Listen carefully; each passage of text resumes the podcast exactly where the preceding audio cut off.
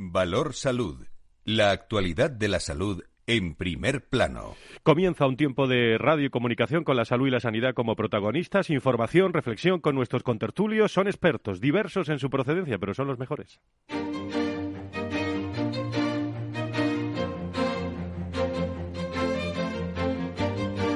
Valor Salud es un espacio de actualidad de la salud con todos sus protagonistas, personas y empresas. Con Francisco García Cabello. ¿Qué tal? Muy buenos días, bienvenidos. 10 de diciembre nos metemos en las Navidades eh, eh, en, unas horas. Estamos ante un momento delicado eh, de crecimiento de nuevos casos COVID a esta hora de la mañana, a las 10 y 5, 9 y 5 en las Islas Canarias.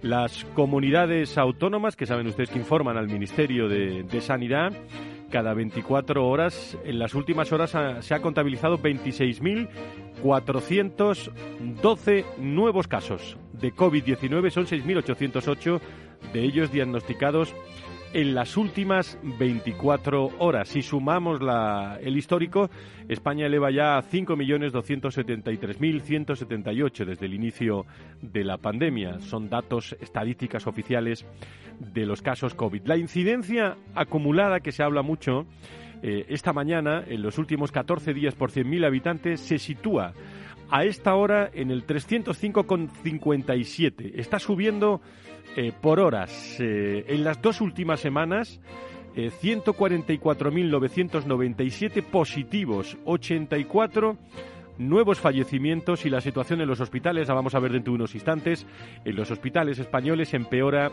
desde el martes. Actualmente hay 5.479 pacientes ingresados por COVID-19. Según la ocupación global, de las camas de los hospitales, al ser mayor de dos, ahora les explico, mayor de dos y menor de cinco, España sería un país en riesgo bajo. Sin embargo, si se observa la ocupación de UCI, al ser superior a 10, datos de la Organización Mundial de la Salud, esto nos indicaría que España se encuentra en riesgo medio.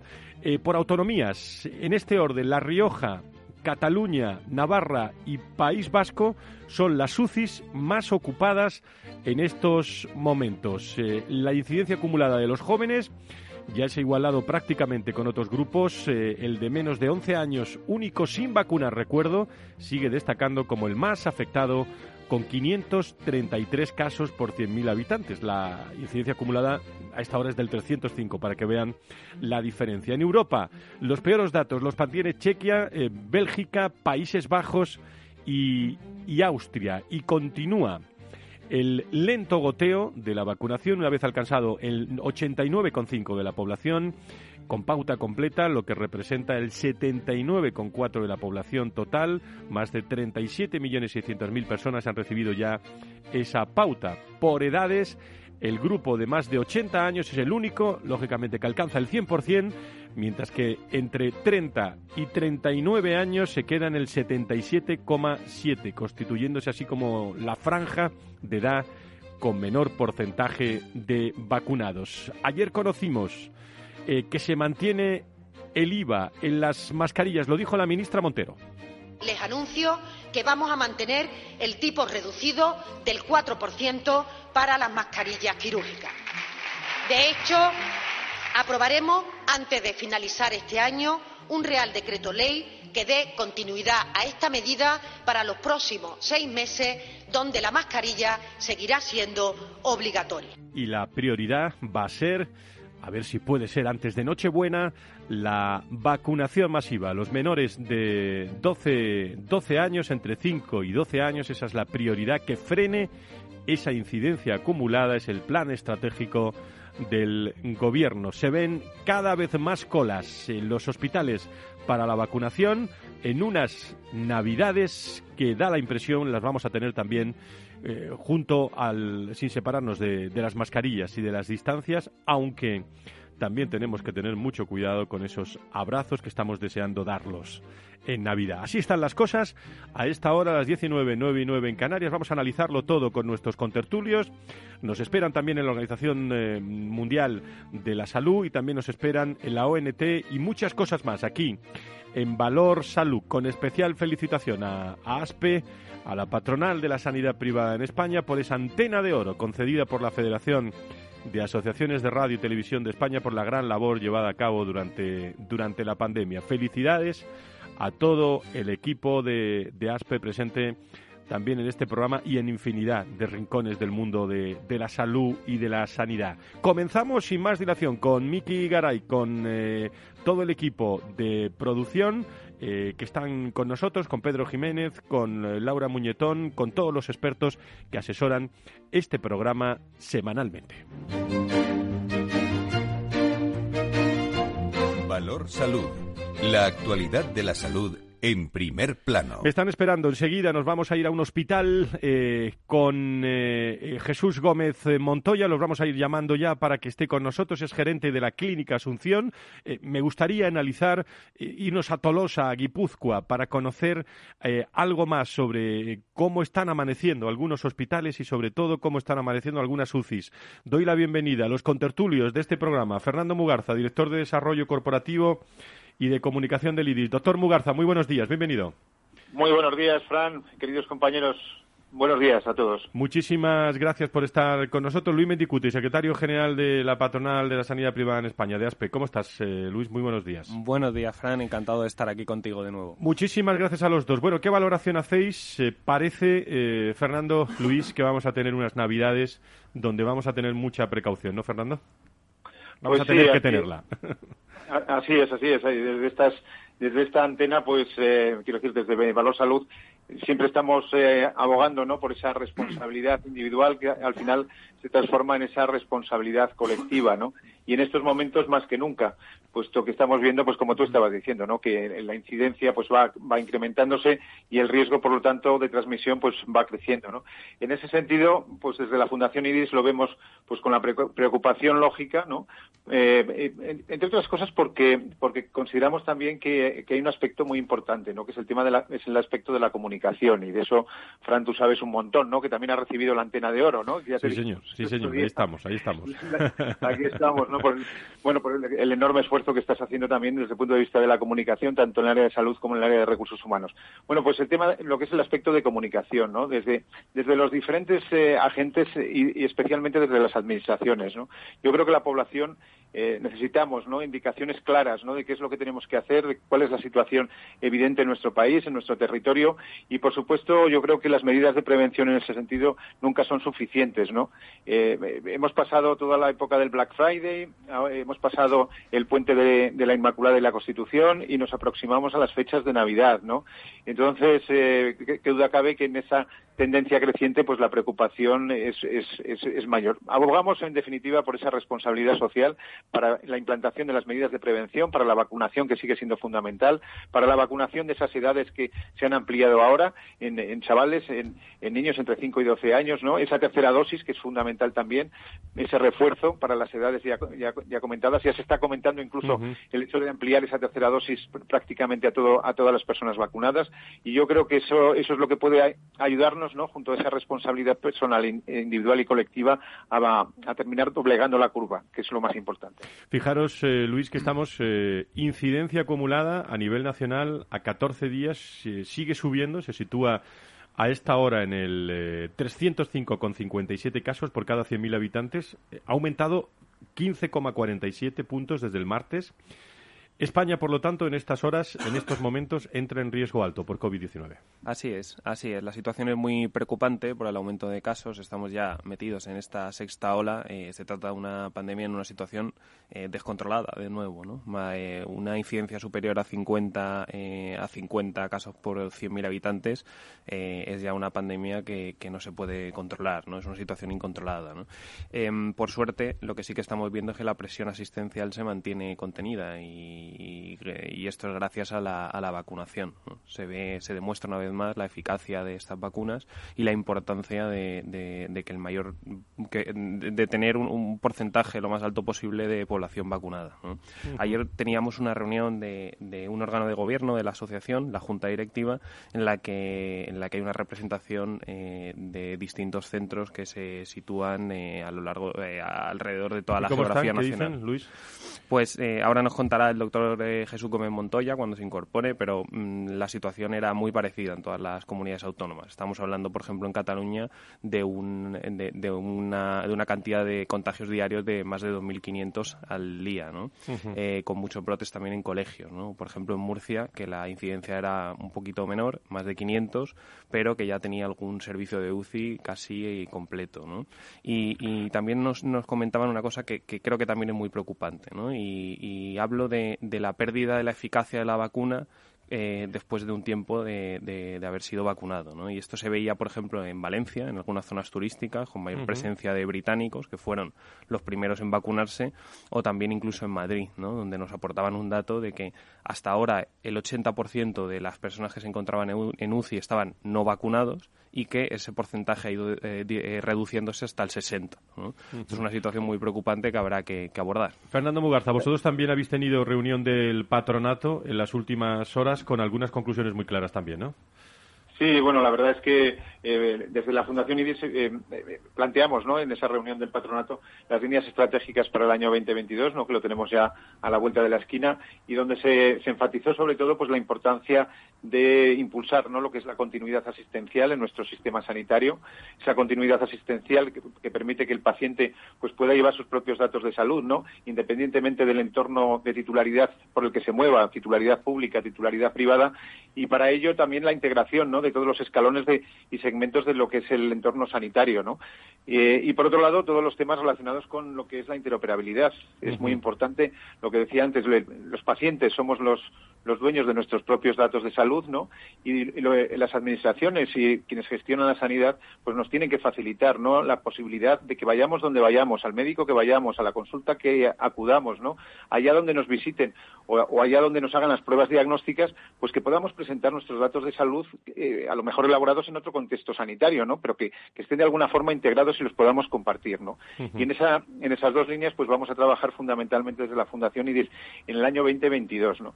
Y si me permite rápidamente, con respecto a lo que estábamos comentando con, eh, alrededor de lo que es eh, el SARS-CoV-2, ¿no? COVID-19, la pandemia que tenemos en este momento, hay un hecho también que yo creo que eh, debería llamar la atención, que es todo el mundo de los pacientes crónicos, ¿no? Bueno, pues pacientes crónicos, pues son muchos millones los que hay en nuestro país. Eh, y además que precisan pues una atención muy especial, ¿no? Y sobre todo en estos momentos, en estos momentos en que la eh, incidencia y prevalencia de, la pandemia pues vuelve otra vez a, a subir, ¿no? Y hay un aspecto que antes comentaba con el, tema de comunicación que es relevante, ¿no? Eh, tenemos la idea de que por el hecho de que estemos vacunados ya estamos protegidos. Y, como bien ha dicho Luis, pues eh, lógicamente los estudios muestran que a partir de determinado tiempo de vacunación, pues empieza a decrecer el número de, anticuerpos, ¿no? De defensas de nuestro organismo. Por eso es muy importante que la mayor, la, mayor, la mayor y mejor prevención que tenemos todos, que sigue siendo la mascarilla, que sigue siendo el lavado de manos, que sigue siendo la aireación, ¿no? Y la distancia social, que por favor que no las perdamos, porque entre otras cosas llega el momento también de, una nueva ola que me imagino que vendrá como todos los años de gripe, ¿no? Mm. Y especialmente en pacientes crónicos este tema puede ser muy relevante. Por lo tanto, mucha atención y mucha precaución. Por comunidades, eh, La Rioja, Navarra, País Vasco y Cataluña son las más, eh, las que están sufriendo mayor eh, casos de, de COVID y se sitúan también a la cabeza en mayor ocupación de pacientes COVID en, UCI. Nos vamos a la clínica Asunción a esta hora de la mañana, a Tolosa, Guipúzcoa. Allí está el doctor Gómez Montoya. Eh, don Jesús, encantado de saludarle. Muy buenos días, bienvenido. Muy buenos días, igualmente. Bueno, ¿cómo estáis viviendo en, en vuestra clínica estos, estos datos que estamos dando que, que se hacen realidad en los hospitales, no? bueno, pues, pues con, un poco en la línea de lo que venís comentando de diferentes personas que han intervenido antes que yo, eh, que hay una clara rebote de, nueva ola, llamemos. Lo que pasa es que sí quiero yo remarcar, bueno, aquí, para que os hagáis una idea, en Guipúzcoa estamos ya en 1.300 eh, infectados por 100.000 habitantes Estáis en el epicentro también de, la sexta en ola. En una primera ola hubiera sido insoportable y, el número de muertos hubiera sido infinito. Entonces, no es solamente la mascarilla, lo fundamental es la vacuna, la vacunación y la tercera dosis de vacunación eh, a todo el mundo que se pueda y, siempre que haya disponibilidad, claro, de vacunas. Entonces, por supuesto que además la, la mascarilla, pero si no hubiera habido las las vacunas y hasta nosotros aquí tenemos prácticamente todos mayores de 60 están ya con la tercera con la tercera dosis. Con lo cual y todos los sanitarios están con la tercera dosis. Y a pesar de eso estamos en 1.300 pero en cambio sin saturación de camas. Ha habido un incremento de estar en, en la época en la que prácticamente estaba controlada la anterior ola pues estábamos con ingresos de 012 012 y ahora en concreto en nuestro hospital, que somos responsables porque actuamos del hospital comarcal de una población de cerca de, de 70.000 personas, pues estamos ya en 13, 14 ingresados. El hospital de referencia nuestro, el, el hospital universitario Donosti, eh, pues pues tiene hoy tiene la UCI completa, mañana le quedan dos camas, pasado se vuelve a completar, ya hemos tenido que hacer algún traslado a provincias limítrofes como Álava, es decir, que estamos sin, sin una saturación como hubiera sido en el caso de que fuera sin vacunas eh, ya eh, aplicadas, y pero pero sí subiendo. Y lo que sí se ve es que en cualquier caso, las infecciones que hay son más leves que antes, es decir, ahora tendríamos que tener todas las UCIs y todas las plantas ya rebosadas, y no, la mayoría lo pasan en casa. Mm, si hay ingresos, sobre todo en los que no se habían vacunado, que aquí venían a ser eh, en, en, en Guipúzcoa, eh, fundamentalmente, y en general en Euskadi, de, del 12% de las personas diana, no de los que estaban excluidos de, vacunación, que eran los menores. Los menores todavía no se ha empezado la vacunación y la, la, la toda, todas las cadenas que vamos viendo que, que, que vienen en las infecciones vienen básicamente y fundamentalmente de los niños pequeños que a familias y las familias luego ya eh, inciden en, en sus eh, eh, colaterales, ¿no? Pero vamos, que es llevadero a pesar de la que está cayendo. Sí, no, y además estás dando, doctor, está dando opiniones en, en directo de, de, su caso, de, de, su región, de sus, de sus hospitales. No sé si brevemente, bueno, nos quedan unos cuatro minutos. Luis Fernando, ¿le queréis preguntar algo al doctor Gómez, Gómez Montoya en directo desde desde Guipúzcoa, desde Tolosa, donde nos está hablando.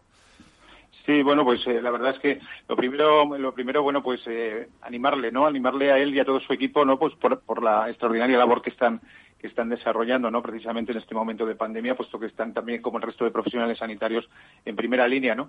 Y mi pregunta es más que una pregunta, una curiosidad para el doctor Gómez Montoya. Está relacionado con el tema de la incidencia y prevalencia, ¿no? Porque a mí me llama mucho la atención el que haya algunas comunidades autónomas, entre ellas País Vasco, ¿no? que está en esas cifras que nos acaba de, dar, muy, muy, muy por encima de, lo que sería la media a nivel nacional. ¿no? Lo está, lo está. Y me, gustaría, saber, en su opinión, qué factores, ¿no? qué factores desde su punto de vista de experto han influido para que haya ese hecho diferencial tan notable en esos territorios con respecto al resto del país. Doctor Gómez Montoya, adelante dos preguntas y dos respuestas rápidas. Una, la primera, las evitaciones, te lo agradezco enormemente. Yo lo que pasa es que suelo decir que los sanitarios ya estamos hechos para estas cosas y más. Y, es nuestra obligación y no tenemos que ser felicitados, sino lo que tenemos que ser es respetados, dados los medios que necesitamos y dedicar el dinero que se, que se necesita en este país a la sanidad. Con lo cual nos damos por super, nos daríamos entonces por super agradecidos. Dicho eso, gracias por, por, por tu agradecimiento. En cuanto a eh, cuál es el hecho diferencial, pues si lo supiera, eh, probablemente eh, podría estar camino del Nobel. yo pienso que, tiene que ver mucho con la con la concentración de la población. Nosotros tenemos muy poco terreno y mucha población. tiene que ver con, con los sistemas sociales de relación tenemos eh, todas las famosas eh, eh, temas de colegiales, más luego las, las sociedades gastronómicas, las tal, que también tuvieron su gran incidencia en mm. la primera eso. Es decir, que yo creo que entre la entre la, la, aglutinación de una población de alta densidad en, en, o sea, de una población de alta densidad, porque el territorio nuestro es pequeño y somos 2.200.000 habitantes, que eso pues, pues en Castilla estarían en, mil metros cuadrados. Es decir, con la densidad y de hábitos sociales. doctor, Luis le quería preguntar algo. Nos quedan ahora sí, nos quedan dos minutos. Luis. Sí, muy rápidamente eh, saludar al doctor Jesús eh, Gómez Montoya y preguntarle por dos cuestiones muy, muy rápidas. En primer lugar, la situación en los colegios. Si se está observando un mayor número de brotes en este ámbito que en el resto de, ámbitos y el resto de población. Y en segundo lugar, si se está planteando ya eh, la, habilitación de nuevos recursos, de nuevas camas para hacer frente a lo que a lo que esté por venir en los próximos días y semanas. Adelante, doctor.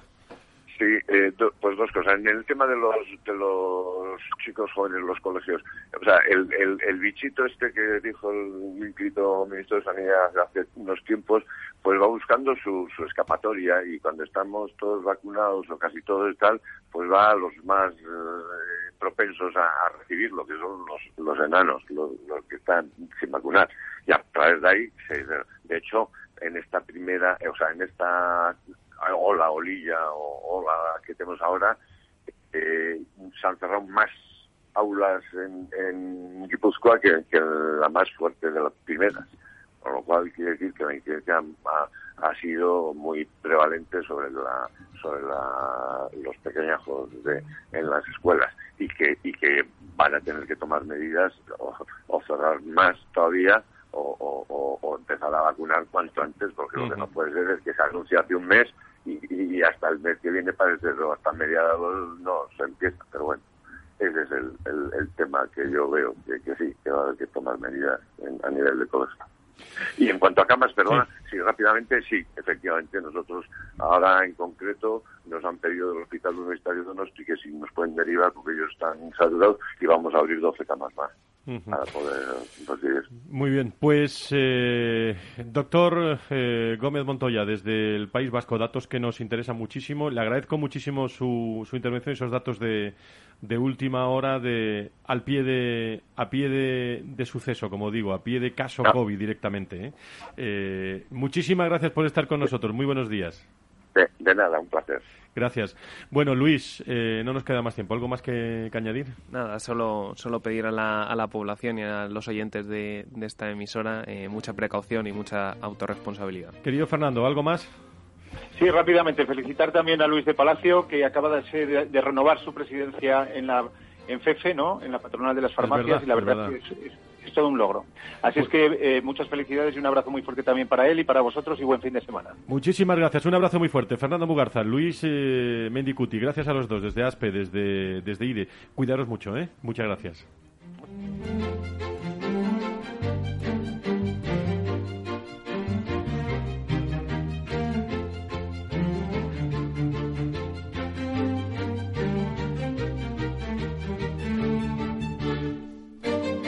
Valor Salud es un espacio de actualidad de la salud con todos sus protagonistas, personas y empresas. Con Francisco García Cabello.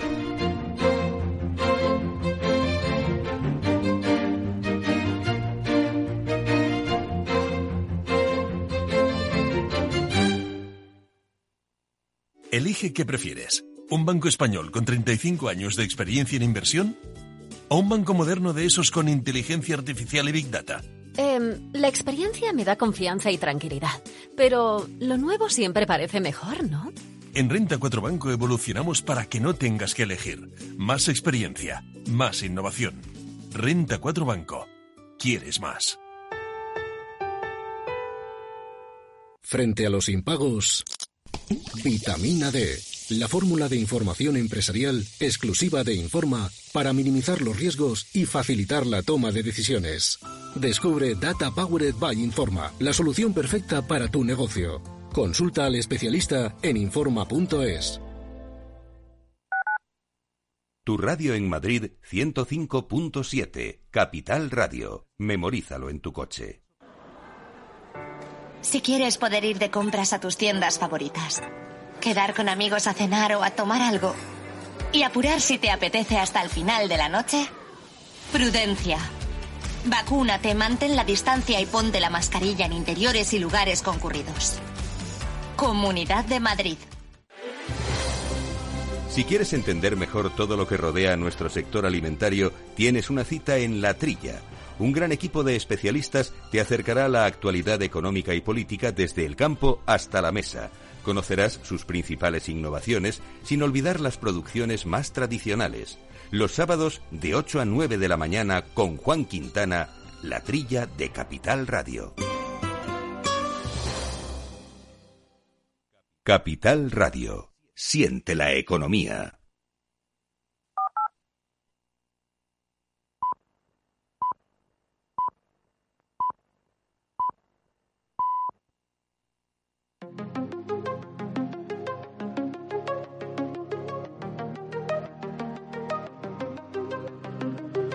Valor Salud es un espacio de actualidad de la salud con todos sus protagonistas, personas y empresas. Con Francisco García Cabello.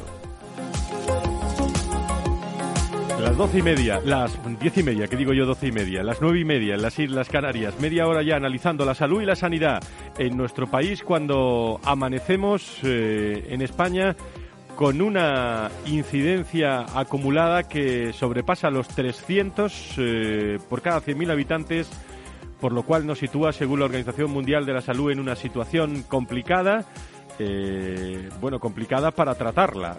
Era mucho más complicada hace hace 20 meses, evidentemente. Eh, la vacunación es el eje fundamental y acabamos de conocer también que el Gobierno de España prorroga la cuarentena a viajeros procedentes de países africanos en alto riesgo hasta el 26 de diciembre. El Gobierno acaba de prorrogar esa cuarentena a viajeros procedentes de países africanos en alto riesgo hasta el 26 de, diciembre. Son las noticias que nos siguen animando eh, en la línea de mantener esas distancias de seguir utilizando las mascarillas, como se, decía en la tertulia, y de mantener pues esa higiene eh, a pesar de, los posibles eh, abrazos eh, y distancias que podamos, entre comillas, si me permiten perder en, en, Navidades. Hay que tener mucho, mucho cuidado. 10 y 31, 9 y 31 en las Islas Canarias.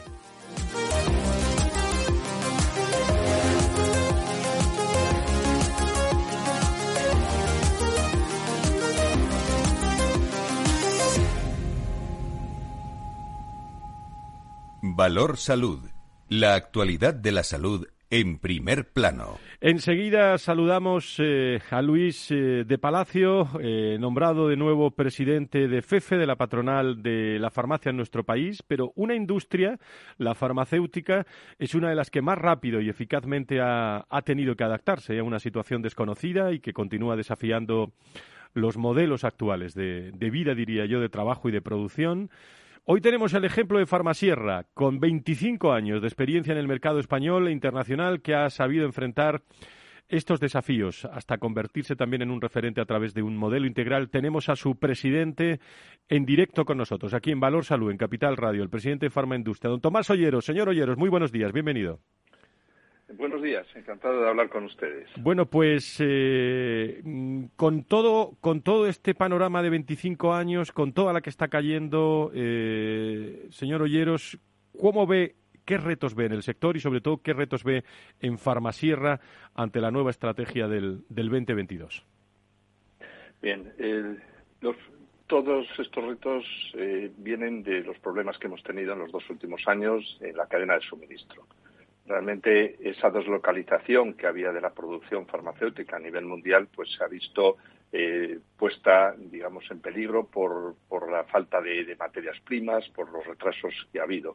Se ha solventado todo muy bien, pero también es cierto que eh, continuará el reto en los próximos años y nuestra labor es, eh, evidentemente, establecer bien los contactos con otros países y recuperar producciones a nivel nacional desde el punto de vista de, empresa, de industria farmacéutica, de presencia en esa industria farmacéutica, ¿cómo se ha adaptado eh, Farmasierra a, toda esta situación de la pandemia, don Tomás? Farmasierra se ha adaptado manteniendo el modelo que veníamos teniendo, un modelo integral de sinergia entre las diferentes actividades de investigación y desarrollo, manteniéndolo aquí en España, también la producción, la distribución, nuestra comercialización, dando licencias fuera de España es decir, eh, procurando tener, todo bajo nuestro control. Esto es un modelo, eh, digamos, demasiado clásico, pero que en estas circunstancias para nosotros ha sido vital.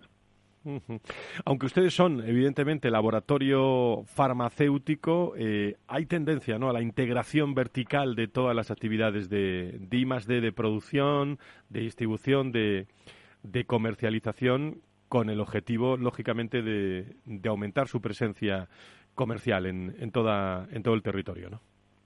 Sí, yo creo que ya eso, eso, es una tendencia, eso es una de las lecciones que se han aprendido. No podemos tenerlo todo tan deslocalizado que al final seamos vulnerables, ¿no? Y yo creo que esto se va a continuar eh, haciendo y que más y más compañías lo van a hacer. También entendiendo que hay muchas cosas que pueden estar perfectamente compartidas entre diferentes países gracias, eh, gracias pues a, a, las comunicaciones que hay hoy en día. Uh -huh. Muy bien, ¿cómo ve el presidente de Farma Industria, Tomás Oyo, la situación que estamos viviendo y que estamos comentando en este, en este programa sí. de incremento de, de, de, casos? Realmente estamos en momentos de tensión crítica, ¿no? Bueno, eh, presidente de Farmasierra, ¿eh? Farmasierra, perdón. La patronal. Perdón, perdón, perdón, perdón Farmasierra. Farmasierra, tiene usted toda la razón. Sí, sí. Tenemos muy buenos perdón. amigos en, en Farma Industria también, ¿eh? perdón. Claro que sí. Pues eh, bien, pues la situación es compleja, la situación se nos uh -huh. vuelve a complicar y aquí tenemos que estar a la misma altura que se estuvo en los peores momentos de la pandemia, de estar disponibles para todo lo que se pueda necesitar de, de nuestra industria. Eh, las vacunas, las vacunas a tiempo, la logística correspondiente, o sea que estamos eh, en perfecta disposición de, ayudar y, de cumplir con nuestro deber. A esta hora, fíjese, estamos notificando ya 26.412 nuevos casos de coronavirus, 84 muertes, incidencia superada ya el riesgo alto. Menos mal, menos mal, presidente, que, que, que la vacunación va increciendo y que ahora los, los menores se van a vacunar eh, porque la situación es realmente preocupante de nuevo. Pues muy preocupante, pero también hay que decir que la buena respuesta que ha habido desde las autoridades sanitarias, desde el Ministerio de Sanidad, para conseguir el mayor grado de vacunación. ¿eh? Y somos un país ahora ejemplo, ¿eh? a uh -huh. pesar de todo, de que los contagios van creciendo, pero eh, es un país que, que está protegido. Uh -huh. Muy bien, eh, presidente de, de Farmasierra, Tomás eh, Olleros, modelo farmacéutico integral, 25 años. No sé si, si van a celebrar la Navidad todos juntos, pero les mando un abrazo a usted y a, y a todos los hombres y mujeres de, de Farmasierra a esta hora de la mañana. Muchísimas gracias. Pues muchísimas gracias y así lo transmito.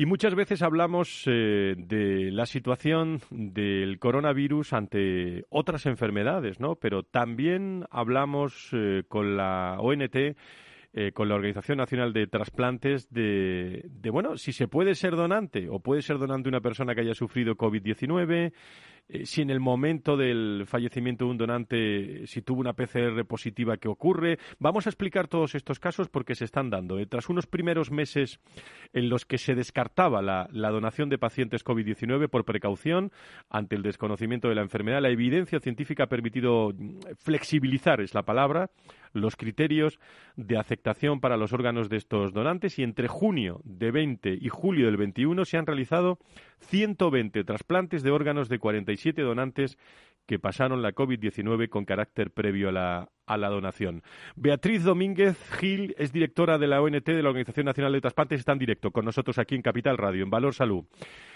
Eh, querida Hola, Beatriz, ¿cómo días. estás? Muy buenos días. Bueno, de esto no hablábamos hace unos meses, ¿no? Eh, ante la situación del, del COVID. Son 120 trasplantes, que se dice pronto. Así es, eh, la verdad es que eh, desde que eh, se iniciara la pandemia en marzo de 2020 hemos tenido que ir adaptando nuestros protocolos de evaluación y selección de los donantes. En un momento determinado con una incidencia acumulada ya muy elevada empezaba a plantearse la posibilidad de la donación a partir de personas que habían padecido la COVID previamente a su fallecimiento o que presentaban positividad en el momento del fallecimiento y, y, la evidencia que se ha ido acumulando a lo largo de todos estos meses nos ha permitido hacer una aproximación eh, más flexible a la utilización de, de, estos órganos, de tal manera que ante una persona que ha padecido COVID, en general, eh, lo que se exige es curación clínica y microbiológica, es decir, que haya negativizado la PCR. Sin embargo, sabemos que hay personas que persisten con la PCR positiva eh, durante meses sin que eso significa que haya eh, posibilidad de, infección o de transmisión y en este sentido ahora mismo ante una persistencia de positividad para la PCR eh, de una manera individualizada eh, consideramos la donación y vamos adelante con el trasplante de esos órganos. De hecho son seis los pacientes que han recibido un trasplante de un donante que había pasado la COVID pero persistía con la PCR positiva en el momento de su fallecimiento. Por otro motivo con buena evolución post trasplante lo que está claro Beatriz es que han evolucionado mucho ¿no? los protocolos de, de la ONT eh, a lo largo de la pandemia han evolucionado y seguramente continúen evolucionando. A lo que le he comentado se añade, por ejemplo, ya una cierta experiencia acumulada, sobre todo en Estados Unidos y en Italia, de personas que fallecen por otro motivo, pero en los que se diagnostica la COVID en el momento de fallecimiento, con mayor o menor sintomatología. Y, eh, claro, se añade un escenario también completamente diferente porque nuestros pacientes en lista de espera están vacunados y durante todos estos meses eh, que se han realizado miles de trasplantes en todo el mundo, existen eh, solamente tres casos de transmisión de la infección a través de un trasplante y particularmente de un trasplante pulmonar. Por eso, eh, probablemente, como con otros virus respiratorios, se plantearía la posibilidad de que ante una persona que tiene COVID en el momento del fallecimiento, no el caso que ya les contaba antes de alguien que la pasó, pero simplemente persiste con la PCR, sino alguien que tiene COVID en el momento del fallecimiento, pudiéramos considerar el trasplante de todo tipo de órganos, excepto el pulmón, que es el órgano diana, eh, sobre todo atendiendo a que nuestros receptores están vacunados y particularmente para aquellos en los que el riesgo-beneficio eh, resulta favorable a proceder con el trasplante. Esto es algo que ahora mismo está en discusión eh, en, los foros científicos internacionales y algo que probablemente termine considerándose en los próximos meses también en España. Muy bien, ha dicho que, que todos los órganos pueden ser pueden llegar a ser válidos, excepto el pulmón, ¿no?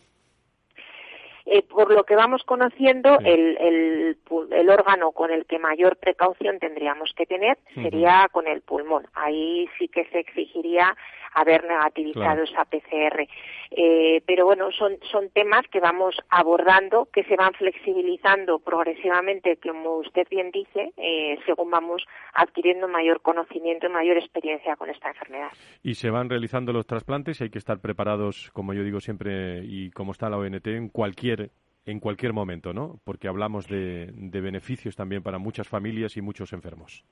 Claro, cuando nosotros planteamos eh, la, consideración del trasplante a partir de donantes que han pasado la COVID o que pudieran fallecer con COVID, eh, eh, esto se plantea fundamentalmente porque siempre que se pierde la oportunidad de un trasplante, se pierde la oportunidad para un paciente de abandonar diálisis en el caso de un trasplante renal o de salvar su vida en el caso de trasplantes como el corazón, el hígado o el pulmón y teniendo en cuenta que tenemos un volumen importante de pacientes en lista de espera que necesitan esos trasplantes.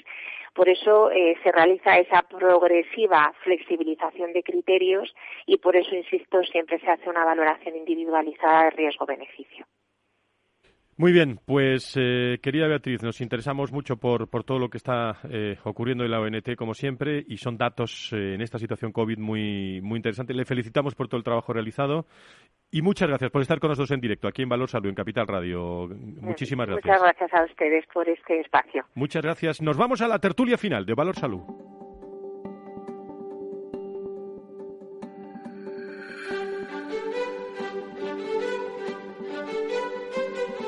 La tertulia en Valor Salud. Noticias y reflexión desde todos los puntos de vista. Hemos tenido una visión también desde por la mañana de la situación eh, a través de la sanidad privada de, de IRIS. Con Fernando Mugarza ha estado también Luis Mendicuti, secretario general de la patronal de la sanidad privada en España. Saludo y felicito a esta hora, a las 10 y 43, las 9 y 43 en las Islas Canarias, al nuevo presidente reelegido de FEFE de la patronal de la farmacia en nuestro país, eh, Luis de Palacio. Querido Luis, ¿cómo estás? Muy buenos días, bienvenido. buenos días, Fran, y muchísimas gracias por, la llamada y por tu felicitación. Muchas gracias. Enhorabuena. ¿Qué retos tienes por delante? Tú que conoces bien a la patronal, conoces bien el mundo de la salud, de la farmacia, ¿qué retos por delante? Por, por enumerarlos, poquitos pero buenos, ¿no, Luis? Correcto. Mira, eh, tenemos los retos eh, propios y previos a, la pandemia, que no, como en todas las organizaciones, todos se vieron interrumpidos y atañen fundamentalmente a, a la mejora de la marcha y el funcionamiento de la organización propia, es decir, el reforzamiento de, la marca, de la pertenencia y de la afiliación.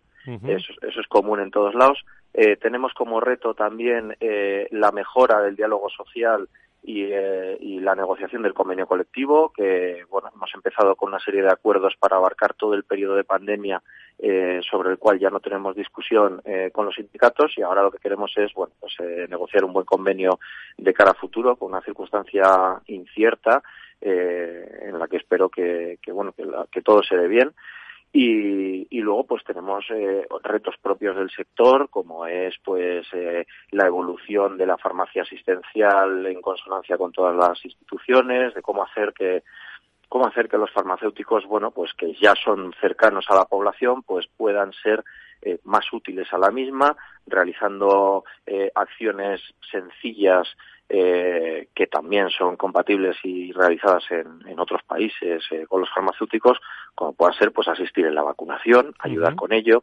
asistir en los test eh, rápidos que ya se están comercializando, pues gente que no sepa hacerlos tenga problemas, pues ayudar a hacérselos o incluso si pudiéramos ser entidades certificadoras de los resultados de esos test cada vez que los hayamos hecho bajo unos protocolos normalizados para que la gente pues ahora que tienen que viajar, pues hay, hay, hay lugares donde te van a pedir PCR y hay otros donde te van a pedir un test de antígeno negativo.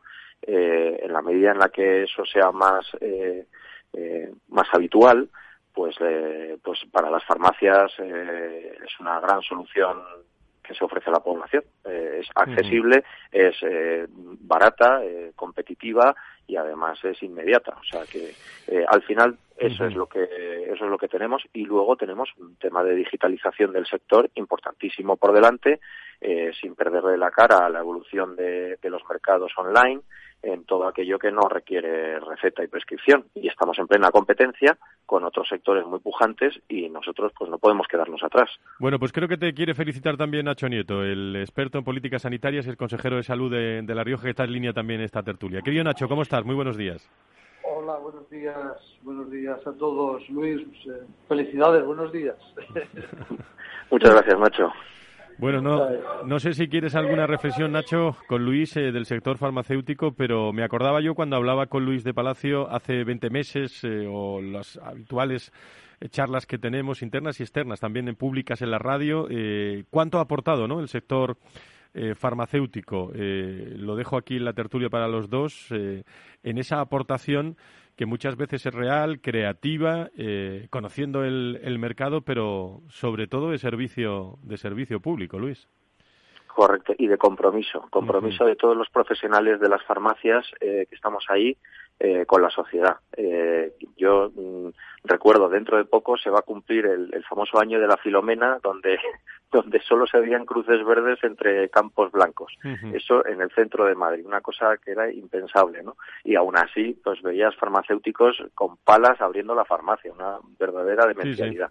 Eh, esto, por ejemplo, durante la pandemia, pues sí, ya se nos ha reconocido. La verdad es que nos sentimos muy reconocidos por la sociedad eh, y, ahora yo creo que bueno que se nos abren eh, unos caminos nuevos eh, que tenemos que, consolidar, que tenemos que colaborar con, con los médicos fundamentalmente. Tenemos en, cuanto a digitalización tenemos unas posibilidades en torno a lo que es receta electrónica, por ejemplo, que con, con, comunicación con estos profesionales y una, y una mejor coordinación para favorecer a los pacientes.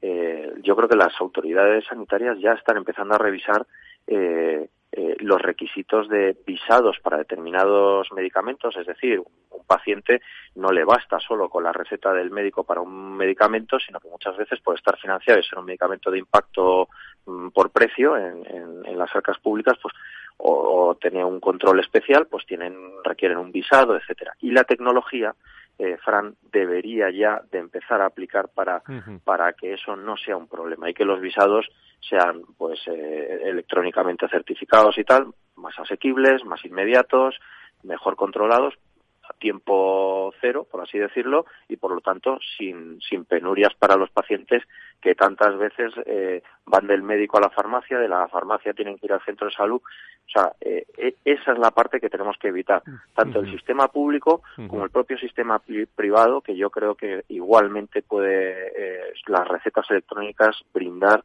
eh, una posibilidad para los pacientes y para todo el sistema sanitario espectacular. Creo que tenemos a Antonio Burgueño también. Antonio, ¿estás por ahí? Buenos días. Estoy, estoy aquí, pues, pues felicitaciones, pues, madre mía, ¿cuántas se quedado hoy? A Luis de Palacio, por supuesto, un fuertísimo abrazo. Eh, a, a, ti por la antena de oro, que menos. O sea, y, y de paso ya a todas las fuerzas aéreas y aeronáuticas, que es la Virgen de Loreto. Eso es, eso es. Cuidan por nuestro bienestar y, hay, hay, un cuerpo también sanitario que hay que reconocerle su labor, ¿no? Pendiente de todos esos detalles que me gustan mucho, ¿eh? eh Antonio. Eh, Los que tenemos en la cabeza nos acordamos, hombre, a mí me toca muy cerca mi padre fue médico de ejército del aire y. Sí, señor. Que le mando un abrazo también muy fuerte a tu padre. ¿eh? De, su parte. Eh, seguramente lo está escuchando. Nacho, ¿alguna cosa que añadir? Sí, yo, le, quería, quería eh, apuntarle sobre lo que ha dicho Luis, que bueno, pues que efectivamente lleva absoluta razón, pero es cierto que, que ahora el COVID eh, ha, permitido, ha hecho, nos ha obligado a conocer y a reconocer cosas que se estaban haciendo y hacer otras más, ¿no? Y esto que decías del visado, que a mí me consta que Madrid está trabajando en ello, por ejemplo, yo recuerdo hace ya unos cuantos años, en otra comunidad autónoma, que sabéis de la de la que hablo, bueno, pues eh, lo primero que conseguimos, lo primero que conseguimos fue hacer que el paciente no tuviese que andar deambulando con su receta para que se la avisasen. O sea, se hacía ya un visado con menos tecnología que hoy, porque han pasado unos años y cada día que pasa hay más tecnología, hay más digitalización, pues eh, ya se habían conseguido algunos hitos en ese sentido, ¿no? Y Luis, claro que la farmacia tiene que estar y tiene que aprovechar la digitalización, el sistema sanitario. La farmacia es parte de esa salud digital de la que yo no me canso de hablar y, por supuesto, y todavía hay mucho que jugar en ese, en ese campo. Y hay que darse prisa, que, que el tiempo corre, que es una barbaridad. Sí, efectivamente. Bueno, Antonio, un abrazo muy fuerte, que me encanta escucharte aquí en directo y en la radio. Eh, yo también quiero participar de, todas las enhorabuenas y todos los premios. es verdad que aquí, abundan. Eh, aquí abundan. Eh. Esto, es, buen sitio, esto es buen sitio para pasarse por aquí. Bueno, Luis, lo dicho, que, que muchísimas felicidades, los celebramos todo, todo el equipo y personalmente también te doy la enhorabuena y, y sobre todo me parece que el, que el sector de la farmacia tiene por delante muchísimos retos, pero tiene personas como Luis de Palacio también para, para batallar y, para trotar en el, en el día a día desde distintos rincones. Muchísimas gracias y enhorabuena. ¿eh? Muchas gracias, un abrazo. Bueno, muchísimas, muchísimas gracias. No se me puede olvidar que, que, de vez en cuando me paso por HLA Moncloa. Eh, hoy me, me hablan de imaginar si se puede saber eh, a través del móvil cuánto vas a esperar en una urgencia. A ti te gustan tanto las urgencias, Antonio. Bueno, imagina Dice HLA eh, que tras llegar al hospital en 13 minutos recibes atención médica. 13 minutos. Imagina que en menos de una hora ya te han realizado e informado las pruebas, dado un diagnóstico, medicación, puedes regresar a casa. Imagina también, me dicen desde HLA, que puedes acudir también las 24 horas si tienes niños, estás embarazada, has sufrido, has sufrido un accidente o necesitas también intervenirte. Hasta 26 especialidades médico-quirúrgicas, presenciales, localizadas. Lo que no hace falta imaginar es que sería un servicio de urgencias recomendado por sus propios pacientes. Hospital HLA eh, Universitario Moncloa ha diseñado para todos ustedes, y aquí lo recordamos de vez en cuando, unas urgencias adaptadas a sus expectativas y a la de todos los suyos. Eh, se encuentran, eh, lo recuerdo, es bueno, en la Avenida Valladolid 83 de, de Madrid. Bueno, eh, estamos, queridos Antonios, querido Nacho, estamos en una situación de, de riesgo de riesgo alto, ¿eh? Esta es la, lo, que están, lo que estamos contando todos esta, esta mañana. Mucha precaución en lo que tenemos que pedir a todos los ciudadanos y oyentes, ¿no? Sí, volvemos, volvemos a situaciones ya vividas en cuanto a los números, ¿no? Yo creo que tenemos de momento tenemos que tener eso eso muy en cuenta, con lo cual lo que nos tiene que hacer es eh, aumentar esa esa sensatez a la hora de actuar, porque yo creo que ya sabemos, mientras no haya nada nuevo y parece que no lo hay, sabemos lo que tenemos que hacer. Lo que pasa es que no se hace que resulta a veces más cómodo no, no hacerlo. Pero a la vez también yo creo que es importante, también de momento, porque cada día pueden cambiar las cosas, pero de momento que las cosas son menos graves, los números vuelven a cifras eh, que iba a decir escalofriantes, pero sin embargo los resultados, por, por suerte, por suerte, no son así. Esa relación es, buena. La, la, gravedad es menor, el, los ingresos en los hospitales son menores los ingresos en la UCI son significativamente menores también y por supuesto y por supuesto y quizá que es lo que más hay que celebrar los fallecimientos también han disminuido uh -huh. de una forma muy importante por tanto uh -huh. eh, ojito cuidado portémonos bien como sabemos que uh -huh. nos debemos portar y como Eso somos es. capaces de, de hacerlos y tranquilidad.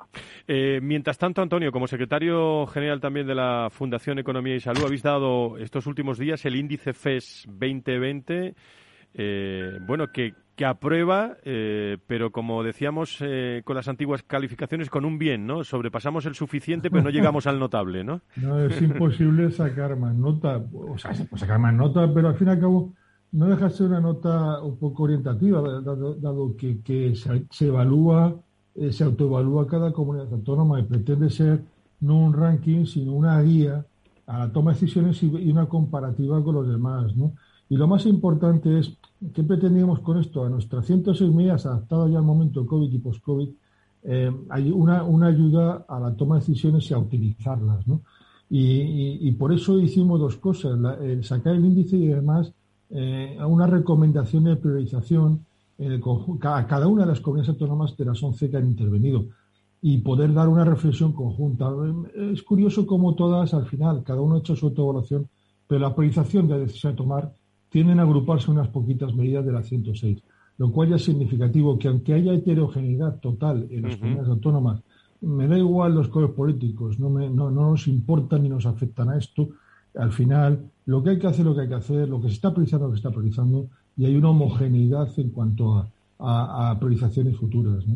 Uh -huh. nos, nos, anima a seguir trabajando en ello, lógicamente. Pues muy bien, ese informe de resultados y conclusiones del diagnóstico y evaluación del sector salud en ese foro FES 2020 elaborado por la Fundación Economía y Salud, que está haciendo un muy buen trabajo de investigación, gracias. de investigación en las en las últimas semanas. Bueno, en prácticamente minuto y medio, dos minutos, Nacho, Antonio, ¿alguna reflexión final?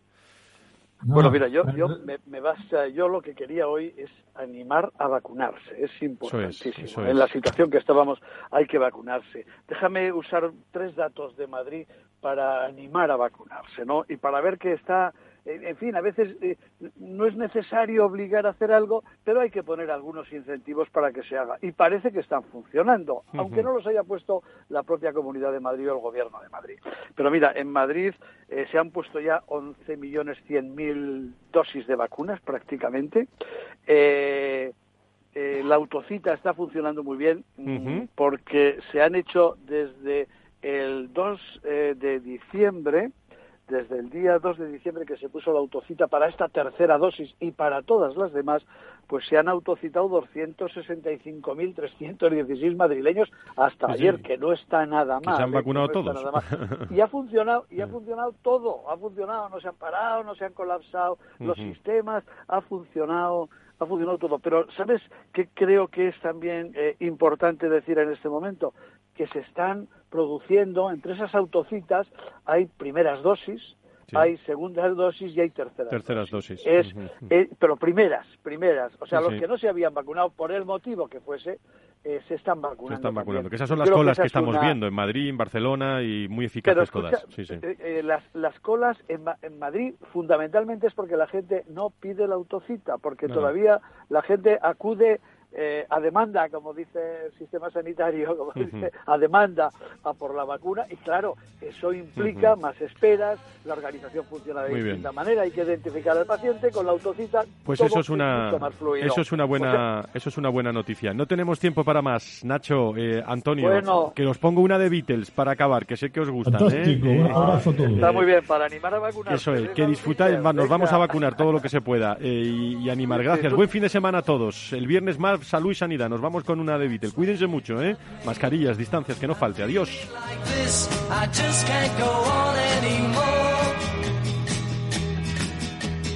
Please remember how I feel about you. I could never really live without you. So come on back and see Valor Salud. La actualidad de la salud en primer plano todas las semanas con sus personas y empresas. En Capital Radio, con Francisco García Cabello.